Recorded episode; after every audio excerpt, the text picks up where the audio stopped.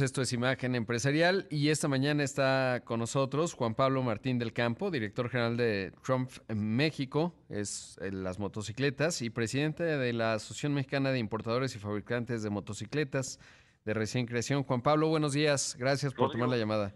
Buenos días, muchas gracias, gusto saludarte a ti y a tu auditorio. Al contrario, eh, bueno, primero saber eh, quiénes forman parte y cuál es eh, la lógica de la Asociación Mexicana de Importadores y Fabricantes de Motocicletas. Digo, el nombre lo dice en sí mismo, pero, pero bueno, saber qué, cuál es el objetivo que están planteando. Claro.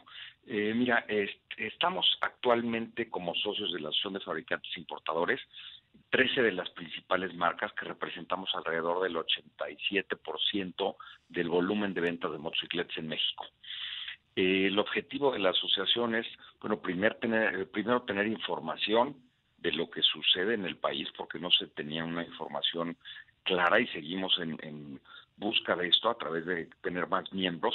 Y por otro lado es eh, pues desde luego que defender los intereses y, ayudar también al crecimiento del mercado a través de la relación pues con los diferentes actores tanto con autoridades como con gente de la iniciativa privada claro entonces en esencia es lo que hacemos ¿Cuántas motos se han vendido, por ejemplo, en la primera mitad de este 2023, más o menos? ¿O qué cifras hay? Mira, el año pasado se vendieron un millón trescientas, doscientos cincuenta mil motocicletas. Nosotros estamos estimando un crecimiento de 7% año con año. Entonces esto nos llevaría a una venta en este primer semestre de alrededor de 630 mil motocicletas. O sea, más o menos poquitito más que el número de vehículos que se venden, ¿no? Estaríamos hablando. Correcto.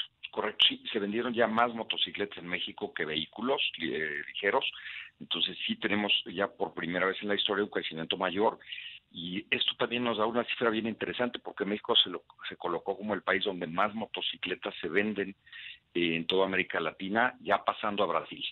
Ah, qué interesante. Y en ese contexto, supongo que mucho tiene que ver con las plataformas de comercio, es decir, vemos muchos repartidores, obviamente.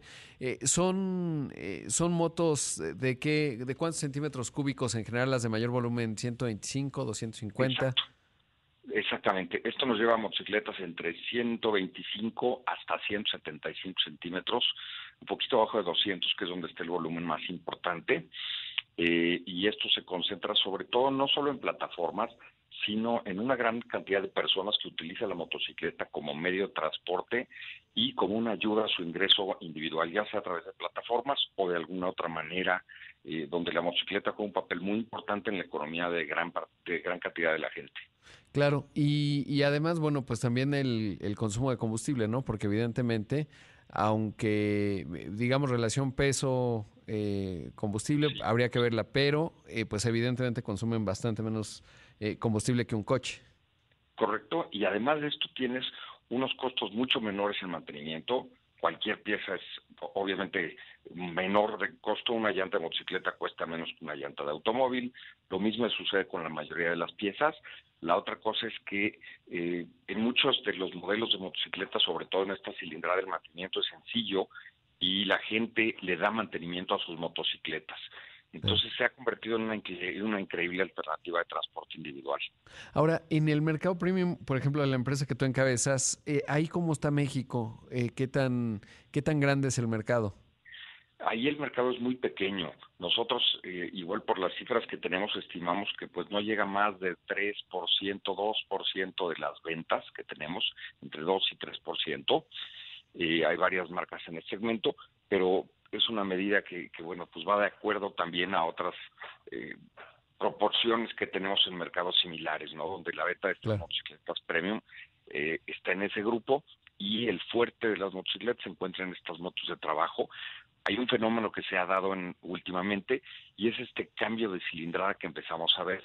Eh, las motocicletas que se usaban para estos servicios empezaban en los 125 a 175 Ahorita vemos que ya hay un aumento, la gente empieza a cambiar de estas motos por motocicletas de mayor cilindrada y pues lo asumimos a dos factores. Por un lado, que la gente cuando compra su primer motocicleta quiere ir cambiando por cosas, igual que sucede con los automóviles, por motocicletas con mejores características o más grandes.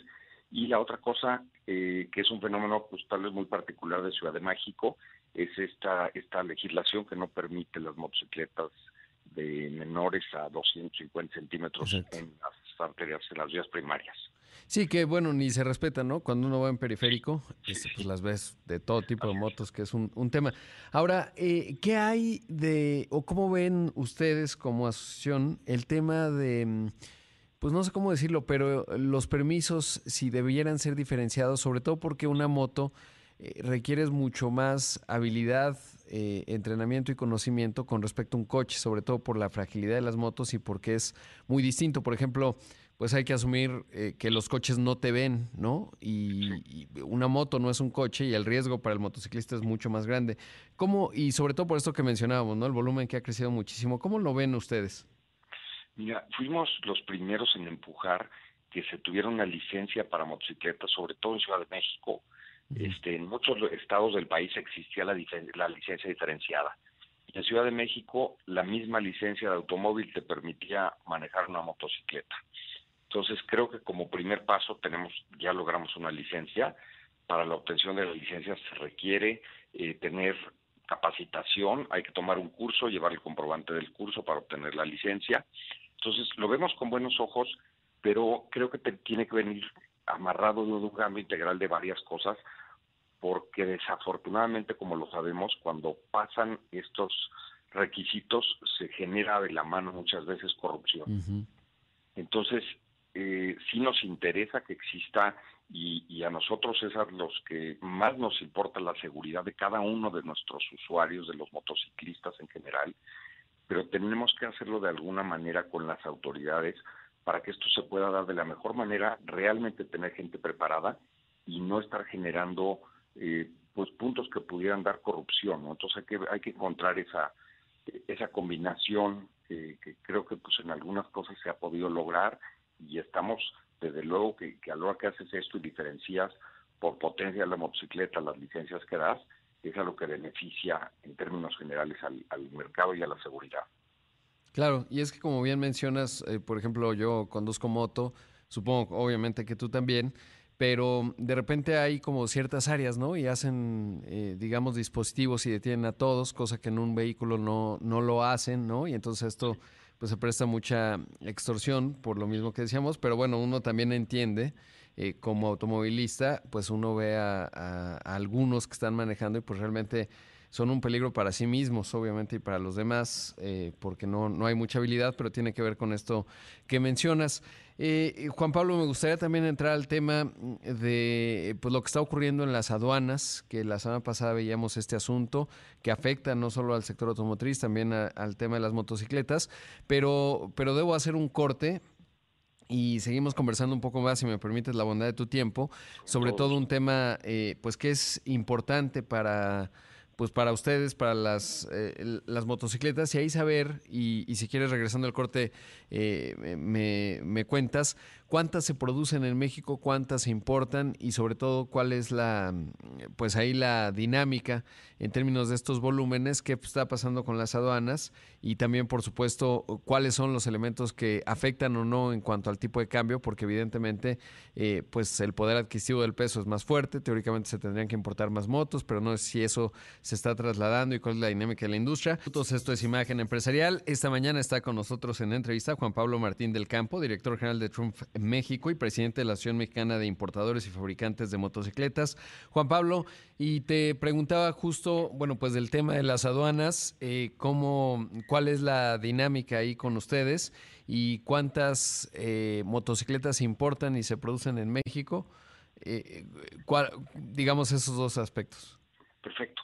En México se importan alrededor de 650, 700 mil motocicletas, pero hay que recordar que la parte de la fabricación depende muchísimo también de lo que se importa, porque en muchos casos es lo que se llama CKD o SKD, que son motos armadas, perdón, semiarmadas o totalmente desarmadas. Esto requiere la importación de todos los componentes. Entonces, hemos enfrentado unos retos logísticos muy importantes en las aduanas. Eh, tiene que ver por dos caminos básicamente. Uno, el que es la saturación de las propias aduanas, y otro que pues desafortunadamente sí tenemos que decirlo, esta saturación se debe en parte desde nuestro punto de vista a todos los cambios que hemos tenido en la administración de las aduanas. Esto ha generado que se retrasen mucho tanto las cosas de entrada como de salida eh, y nos genera problemas porque no tenemos el suministro ni de los materiales ni de las motocicletas terminadas en el caso de importación y en el caso de exportación también presenta problemas. Recordemos que muchos de nuestros asociados tienen aquí sus puntos de distribución más importantes y de, producción, perdón, para el mundo. Eh, entonces, pues sí tenemos un reto, hemos tratado a través de, la las diferentes eh, asociaciones de agentes aduanales, con entrevistas con las, las personas directamente en aduana para, para tratar de solucionarlo, pero sí ha sido una cuestión que no ha encontrado una solución fácil. Hay un crecimiento por parte de la industria automotriz. Eh, esto, esta cuestión de semiconductores, en el caso de nosotros no nos afectó tanto, pero creo que el impacto más fuerte que tuvimos durante pandemia, que se empieza a normalizar, tiene que ver con costos de flete. Siguen estando casi 100% más arriba de lo que teníamos antes de pandemia los costos de flete, pero llegaron a estar 800% más arriba. Entonces, desde el inicio de la pandemia, como industria hemos enfrentado primero toda esta parte de fletes provenientes de Asia y ahora un retraso desafortunadamente en las cuestiones de aduana en México. No, pues qué complicado. Ahora, eh, se importan, ya nos decías, eh, 600 mil em, aproximadamente, obvio. Eh, ¿Y cuántas se exportan? Alrededor de 200 mil motocicletas, 250 mil motocicletas son exportadas eh, esto es motocicletas terminadas y de diferentes eh, tipos por parte de varios de nuestros asociados. Claro. Se, supongo que como ocurren muchas eh, cadenas de valor, ¿se importan desde China en particular, desde Asia? Principalmente nuestros proveedores vienen de Asia, eh, para toda la parte que es manufactura y motocicleta terminada en este segmento de moto de trabajo. Qué interesante. ¿Se produce alguna moto premium en México? Bueno, grande, digamos, de arriba de 250? No. En México la fabricación, el ensamble sobre todo, porque no podríamos hablar de fabricación, se están desarrollando diferentes proveedores. Ah. En un principio las motocicletas cuando se importaban se hacían como un, como un SKD, medio desarmadas. Ahorita ya se importan totalmente desarmadas y se empieza a hacer la integración ah. de proveeduría nacional. Y aquí lo interesante es que mucha gente hemos estado participando con, con la industria nacional de autopartes, por ejemplo, y platicando con ellos pues lo verías como muy natural, ¿no? Dices, es muy fácil y pues si hacen las piezas para automóvil, serían capaces de proveer con la misma calidad que es una internacional que se hace para automóviles, hacerlo también para motos. Y no es así porque primero los volúmenes son mucho más pequeños y hay una variación de modelos enorme en la parte de motocicletas. Entonces, mm, estamos varios de nuestros asociados en desarrollo de proveeduría nacional, se ha logrado con mucho éxito en muchos casos y bueno, esperamos ver una motocicleta totalmente mexicana en próximas fechas. Uy, eso va a ser bien interesante porque también marca un camino pues eventual para los automóviles, ¿no? Y es que pienso mucho en Corea del Sur, eh, y otros países que han comenzado con la manufactura. Yo creo que México en el tema automotriz tiene la densidad, pero bueno, es, no es sencillo, sobre todo la distribución, lo que requiere servicio, etcétera. Pero en las motos, eh, pues es, es realmente interesante esto que mencionas. Eh, y, y, saber, además, también clave, pues esto, ¿no? Finalmente los volúmenes son distintos. ¿Y las motos eléctricas son una tendencia? O sea, también está ocurriendo, por ejemplo, en China es muy común, ¿no? Prácticamente está lleno de eh, motonetas, digamos, o así las conocemos en México, eléctricas. ¿Qué, eh, en ese frente, ¿cómo, ¿cómo está México? Nosotros vemos un futuro hacia la motocicleta eléctrica invariablemente, sobre todo en toda la zona urbana. México estamos muy atrás y no creo que por las cifras que tenemos se hayan vendido ni, ni siquiera mil motocicletas eléctricas el año pasado como motocicletas, porque hay que aclarar que luego confunden la bici eléctrica o eléctricamente asistida con moto. Entonces, si lo clasificamos nada más en esta parte de las motos, ni mil motocicletas de este millón doscientos cincuenta mil unidades vendidas. Pero el futuro tiene que ir hacia allá, así lo vemos, todos nos estamos moviendo hacia la electrificación en, en la movilidad y aquí hay que encontrar alguna solución adecuada. Eh, hoy por hoy creo que la solución por la que yo apostaría serían, por un lado, la tecnología hidrógeno que se está desarrollando en conjunción de las marcas japonesas, traen un proyecto en conjunto, y hay otro desarrollo que ya está funcionando en muchos países con éxito, que es el reemplazo de la batería. Eh, esto es una solución increíble porque, bueno, una batería se reemplaza en cuestión de, si acaso, un minuto, en lo que hace es el reemplazo de una batería por otra.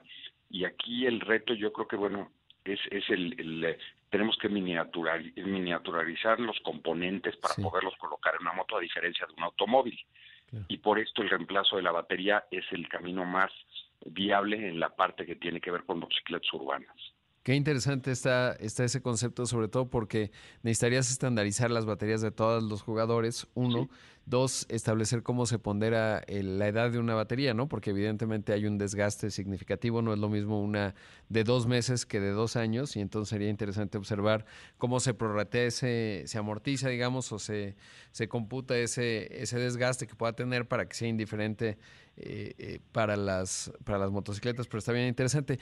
Ya por último, saber, Juan Pablo, ¿hay algún país que sea un buen modelo de, la motocicleta como movilidad? Pienso, eh, por ejemplo, en China y en Asia, pues se, mueven mucho en, motos. se ve muy caótico de repente, pero supongo que eso también tiene eficiencias. En China, por ejemplo, pues las eléctricas se cruzan en los pasos de cebra, o sea, como que tienen otras libertades casi como si fueran bicis, pero son motos. Sí, sí, sí hay un reto en esta parte de, movilidad, eh, lo vemos en muchos países, pero por otro lado ha sido una increíble solución. Y esta solución la vemos muy clara en lugares como Hong Kong, por ejemplo, Tailandia, donde el número de motocicletas per cápita alcanza casi el 29%, 30%, y en Sudamérica tenemos casos también claros, ¿no? En Colombia tenemos una cantidad de motocicletas importantísima en relación a la población otra vez, y, es como nosotros lo estamos viendo, un futuro con una movilidad como cada quien la desee y de acuerdo a las condiciones también geográficas de cada lugar. No es lo mismo transportarnos en una ciudad con unos cuantos kilómetros cuadrados sin cambios orográficos a estar en una ciudad como la Ciudad de México, donde los cambios en altura son increíbles entre un lugar y otro y las distancias son muy largas. Entonces sí son diferentes eh, retos que presenta cada uno, pero hay países y hay lugares donde se ha hecho con éxito y vemos que México debe de caminar hacia allá y las cifras lo han dicho. El mercado ha estado creciendo a doble dígito en los últimos cuatro o cinco años. Sí, es, es, realmente interesante y lo vemos obviamente en las calles. Juan Pablo, interesante, gracias por la entrevista. Por supuesto, pues siempre muy atentos a, las cifras que vayan publicando en la Asociación Mexicana de Importadores y Fabricantes de Motocicletas y sobre todo entender, ya ni te digo el tema del dólar porque pues prácticamente contestaste en términos de que esta fortaleza el peso, pues quizás erosiona con los eh, costos adicionales que hay en aduanas, en la importación, en la exportación y la complejidad, ¿no? Supongo Correcto. Correcto, exactamente, funciona exactamente de la misma manera, tiene algunas ventajas, pero también representa muchas desventajas para la industria que está empezando a desarrollarse en México en los últimos años. Gracias, Juan Pablo. Rodrigo, muchas gracias. Gusto saludarte a ti y a todo tu auditorio. Qué gusto. Ahí escuchamos a Juan Pablo Martín del Campo, director general de Trump México y presidente de la Asociación Mexicana de Importadores y Fabricantes de Motocicletas.